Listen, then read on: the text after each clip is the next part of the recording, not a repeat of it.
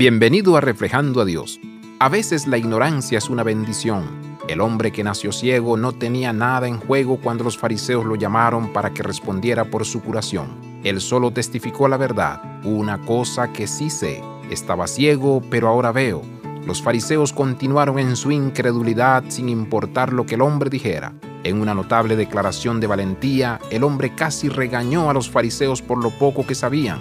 Fueron educados por un ciego, en nuestro mundo de hoy muchos afirman que conocen la verdad absoluta sobre Dios y cómo debemos adorar, a quién debemos aceptar y rechazar e incluso cómo es nuestra política. Cada una de esas expresiones de fe cae o ha caído víctima del legalismo y las prácticas que deben afligir el corazón de Dios. Los fariseos se resistieron a escuchar la verdad y echaron al hombre del templo acusándolo de mentir. Sin embargo, algunas de nuestras comunidades de fe luchan con la misma incredulidad. ¿Cómo puede Dios curar a ese adicto, o perdonar al asesino, o redimir al político mentiroso? ¿Los echamos o escuchamos la verdad de que nada es imposible para Dios? Abraza la vida de santidad, visita reflejandoadios.com.